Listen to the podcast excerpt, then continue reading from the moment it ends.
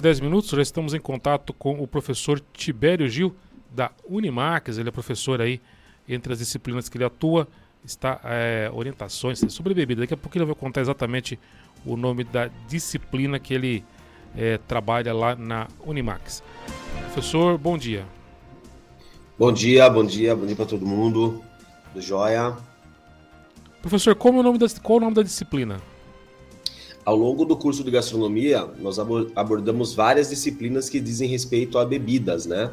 Então, nós temos é, tópicos especiais, temos tendências em bebidas, enologia, é, zitogastronomia, que é a harmonização entre cervejas e, e, alimentos. Então, são diversas, não são, não tem uma só, não. Professor, e para o Natal aí, o que, que a gente tem de harmonização bacana para a gente fazer? Bom, quando a gente fala em harmonização, a gente fala, na verdade, de uma, uma sensação bastante democrática também. Então, o que às vezes pode ser bom para uma pessoa pode não ser bom para outra, né? Então, por exemplo, se eu gosto de uma determinada bebida, mas ah, a gente vai passar a ceia juntos, vamos passar o dia 25 juntos, não quer dizer necessariamente que você tem que gostar daquilo que eu gosto. Mas uma dica que eu vou, que eu costumo passar e que dá bastante resultado, é que as pessoas devem sair da mesmice, né? Uma coisa que a gente chama padrão né, de festa é que ah, o brinde tem que ser sempre com um espumante. É lógico, o espumante ele, ele remete realmente a comemorações, mas não necessariamente precisa ser assim. Nós temos outras bebidas, o caso mesmo da cerveja, hoje tantas cervejas especiais, é, existem cervejas com frutas, por exemplo, cervejas de cereja, que remetem muito, muito bem ao Natal, que remetem também ao Ano Novo. Então, o, acho que o, o padrão ouro para uma harmonização legal é, em primeiro lugar, consumir uma bebida que você goste, que seja alcoólica ou não, né? Porque a gente fica pensando só em bebidas alcoólicas e, e não necessariamente precisa ser assim também. Então, o padrão ouro é beba uma coisa que você gosta e saia da mesmice, né? Se você já tomou é, determinada bebida, busque outra. Ou de uma determinada marca diferente, né? Ah, eu sempre brindo com esse daqui. Por quê? Né? Por que não mudar? Acho que esse é o, é o padrão aí. Pergunta, Ju. Professor, é, e para quem não, não gosta aí de, de nenhum tipo de bebida, é, não gosta do frisante, não gosta da cerveja, nas festas de fim de ano, qual a sua indicação ou sugestão? Bom, eu aposto muito em ponches, né? Então, por exemplo, às vezes as pessoas não gostam realmente de frisantes, né? Ah, eu não gosta de vinhos espumantes, não gosta de vinho, às vezes não gosta mesmo, nem mesmo de nenhuma bebida alcoólica. Isso acontece com com bastante frequência. E não tem nada de errado nisso, a gente tem que beber o que a gente gosta e o que nos faz bem. Não tem certo e errado nessa brincadeira aí. E o ponche, ele continua sendo um aliado. Né? Então vamos imaginar o seguinte: se eu consigo fazer um ponche com frisante, com um espumante, com vinho branco e frutas, é, hortelã, erva doce, eu consigo fazer tudo isso, por que, que eu não troco isso simplesmente por um guaraná? mas que seja um Guaraná diferente. Por exemplo, nós temos Guaranás regionais, Guaranás de tutti-frutti, Guaranás... O Brasil é tão rico na arte de fazer refrigerantes, nós temos refrigerantes até de abacate. Né? Então, assim, sério. Então, é, é uma coisa... Eu nunca experimentei esse, não. Verdade, é um refrigerante feito com, com as folhas do abacate. Vou falar o nome porque todo mundo vai, vai procurar aí e vai achar. Mas é, tem outros, tem Tutti Frutti, tem um que vem do Maranhão, que é cor-de-rosa, que dá um. Dá ah, uma, esse, uma... esse cor-de-rosa aí minha filha adora. então, e ele dá um toque super legal pro coquetel. Então, se a gente consegue, de repente, fazer um ponche. Ah, eu vou colocar uma folha de hortelã, um pouco de erva doce, vou colocar pera, vou colocar cereja, vou colocar maçã, uva, manga. E eu coloco um refrigerante, coloco também um suco de frutas natural, suco de melancia, suco de melão suco de uva, né? Coisas que eu posso fazer em casa e que também dá um apelo super nutritivo para é, e diversificado para a bebida. Professor, nessa, nessa linha aí do é, pon, pon, ponche. Ponche. ponche. É, é, popular no Brasil? Porque a gente vê muito em filmes americanos, né? Mas aqui no Brasil o pessoal costuma usar ou ainda está crescendo? Como que é isso? E, e, e o que, que vai no ponche, para quem não conhece? Olha, o ponche já foi muito popular no Brasil, mas como toda gastronomia, a gastronomia é como moda. A gente percebe que às vezes a gente está vestindo uma roupa que há 20, 30 anos atrás fazia sucesso. Fala assim, nossa, mas ela dá uma mudadinha. Uhum. Né? Então a calça boca de sino passa a ser flare. E aí, né? Então dá uma mudadinha ali e a coisa volta. Na gastronomia, é, as coisas não são diferentes. Então, o ponche ele fez muito sucesso nos anos 60, anos 70, toda a festa tinha, e era uma coisa bem legal, bem enraizada.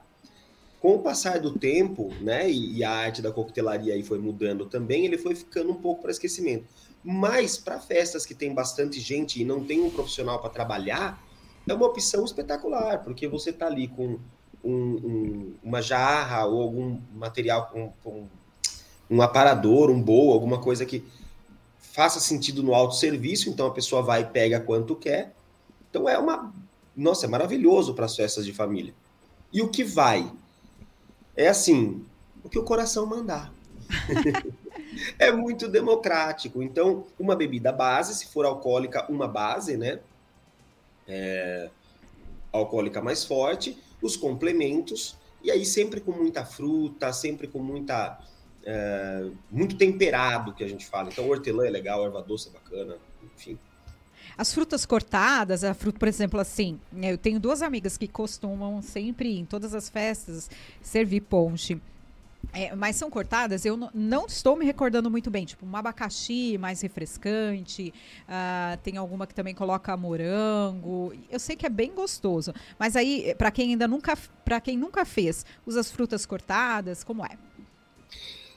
Existem frutas que elas são utilizadas mais para saborizar e outras para serem consumidas, né? Uma dica que eu dou também é que você não corte as frutas em cubinhos. Não sei se vocês conhecem, acho que a maioria da pessoa que está em casa conhece, né? Vocês também devem conhecer um descascador que no canto, no, no canto oposto ao descascador da lâmina, nós temos um boleador. É um negocinho que faz bolinhas assim. Isso, e é muito bacana aquilo. Então você corta a melancia e faz bolinhas com as frutas. Dá uma raspadinha, né? Sai a bola. Isso, que é usado para manteiga, é usado para outras coisas. É super simples de usar, com um pouco de prática ali. Você treina duas, três vezes, já está fazendo. E aí você pode fazer bolinhas com todas as frutas, que fica muito mais charmoso do que fazer cortadinho. Tá? Bacana. Professor, na última conversa que nós tivemos, é na última conversa que nós tivemos, o, você falou sobre o chá. Aquilo me deixou muito impressionado, mas minha amiga aqui de trabalho disse que para ela isso é normal. Tomar chá com comida. Eu tomo. Claro. Um lanche, almoço, gelado. Para mim foi é muito bom. estranho. É, porque é, é, o que não faz parte do, do habitual da gente nos surpreende na cultura. E isso que é o lindo da cultura gastronômica, né? Porque você vê que uma coisa que é tão comum para uma pessoa, para outra, é, é, nossa, é completamente diferente. Então, e o chá é um aliado nos ponches aí, hein? Ou um chá de hibisco dá uma coloração super diferente. Ah, falei disso. Né? Inclusive, nós falamos na outra aula sobre os, os gelos que a gente pode produzir. Você imagina agora você faz um ponche diferente com gelo feito com chá de hibisco, chá de camomila, chá de capim santo, e aí você cria esse ponche, tudo cheio de bolinhas de frutas. Pô, sensacional. E gelo, né? Bastante gelo, geladinho é bom pra caramba. Eu gosto. Gelo é a alma do coquetel. é isso aí. Vou, vou anotar, vou anotar. O final de semana eu vou inventar. Já mandei uma foto aí para você que o Rodriguinho mandou. Maravilha. Professor, na, na, na gastronomia e também na, na, na, na parte de, de, bebidas aí, que faz parte da gastronomia, óbvio, é, a criatividade também é importante? Criatividade é fundamental, né? Mas na gastronomia, é, eu, eu abordo também... A coquetelaria é uma das coisas que mais destrava a criatividade, né? Porque quando a gente fala de pratos, a gente fala de maneira geral de uma coisa um pouquinho mais engessada, com uma base mais, mais regular. Mas quando a gente fala em criatividade, é, é, tem que valer a pena que criatividade tem que valer ser falado e tem que e tem que valer a pena também criar. E criatividade tem pai e tem mãe. Como é que eu treino a, a criatividade na gastronomia? Necessidade e bagagem. Então, se eu não conheço nada, se eu nunca tomei um chá diferente, eu nunca tomei um ponche, eu nunca, eu não tenho base, eu não tenho banco. E sem esse banco, eu não faço nada.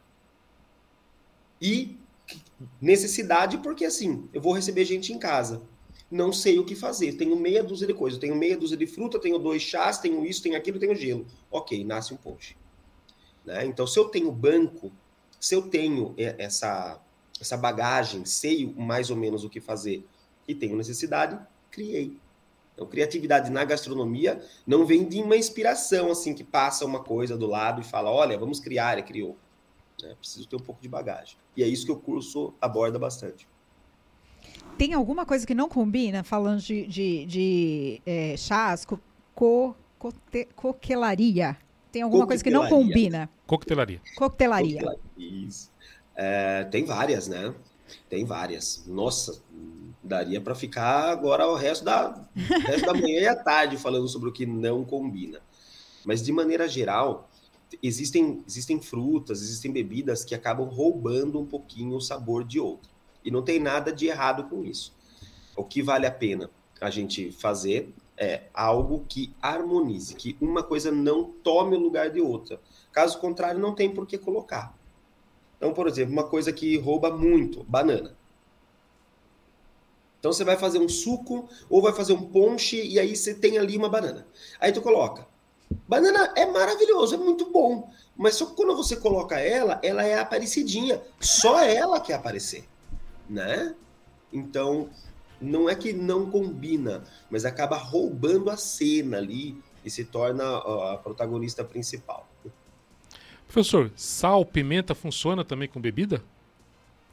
Com certeza absoluta né? Certeza absoluta. Você quer ver? É, tem uma, um, um, drink, é um drink autoral, não é um drink clássico, né? Os clássicos são os coquetéis que são padronizados pela IBA. Nós temos um órgão internacional que se chama IBA, International Bartender Association, uh, que padroniza esses drinks. E todo drink que não está na IBA é autoral, ou seja, alguém criou, alguém divulga. É, e tem um drink brasileiro que eu gosto muito, é, que é um, daiquiri de manga verde com flor de sal. Eu sei que você tá torcendo o nariz aí, mas me fala uma coisa, você nunca comeu manga verde com sal? Já. Pô, se fica bom manga verde com sal, imagina com cachaça. É, faz sentido. Não é? Então faz todo sentido. E pode ser sem álcool também, com uma base de limão. Então, o sal ele pode entrar né, para coquetelaria de diversas. E, e coquetel clássico, por exemplo, tem a margarita que a boca do copo é toda cheia de salzinho. Lembrou? Sim, sim. É quando a gente e, fala... a, e a pimenta faz parte do brasileiro. Poxa, uma caipirinha, né, um stick de fruta, que é o nome correto que a gente dá, de morango com pimenta, é fantástico. E os gins tônicas que estão por aí não estão cheios de pimenta rosa?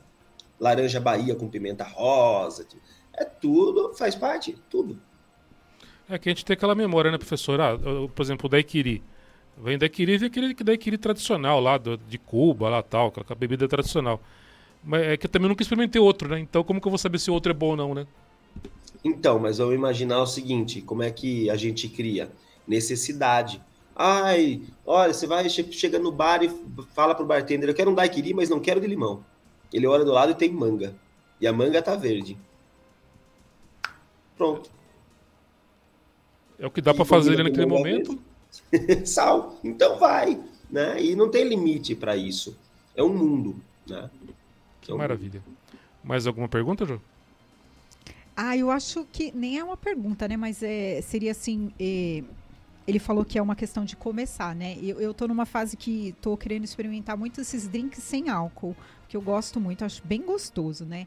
Então, assim, eu fiquei bem de ouvido nele, vou pesquisar, porque eu realmente gosto. É, outro dia eu fiz lá em casa para mim, eu fiz com leite de coco, limão, muito gelo e eu coloquei outra coisa que eu não tô lembrando aqui.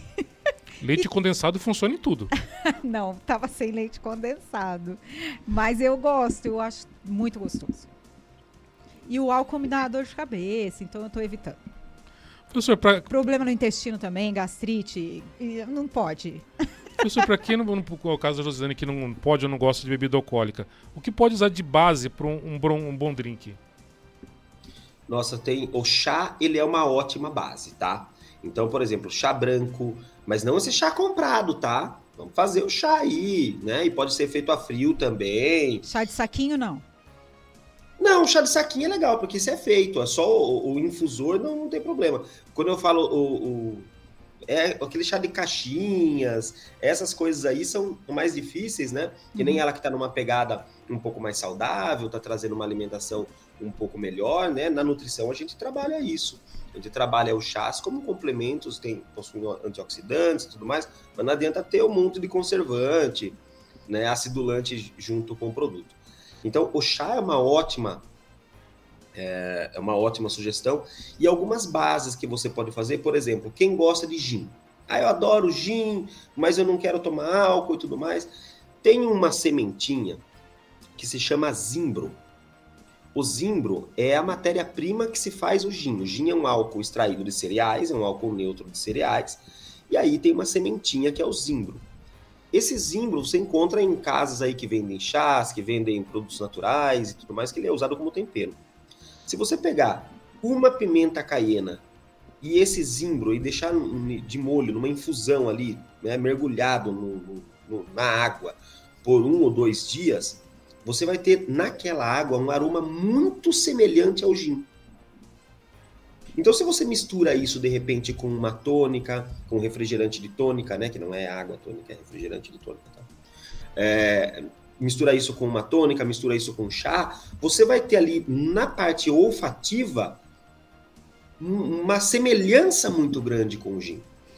E isso vai te dar prazer também na parte gastronômica olfativa. Isso foi só um exemplo. Hein? Que maravilha. Me deu vontade de estudar. Ah, vou comprar, né? Não, mas vontade de estudar. Estudar? Estudar, ah. estudar bebidas aí. E as nossas aulas são assim, viu, pessoal? São baseadas em, em, gostos, em preferências, em curiosidades. Lógico que tem a parte estrutural, né? A gastronomia é uma, é uma é um ofício que exige muito estudo, mas é muito prazeroso. Maravilha, agradecer o, o professor Tibério, lá da Unimax, ou aqui da Unimax, né? Aqui em Datuba. É, o ano que vem, tá chegando aí, já tá chegando, tem curso de gastronomia. Você vai encontrar lá o professor Tibério, também o professor Sérgio, toda a equipe para você fazer o seu curso de gastronomia, aprender bastante lá, aprender muita coisa. São dois anos de faculdade para você, de curso técnico, na verdade, né? É para você. Não, é superior, é superior. superior. Tecnólogo, né? Tecnólogo, né? Tecnólogo. Para você aprender aí bastante coisa sobre gastronomia e, quiçá, tornar um grande profissional aí da área, né, professor?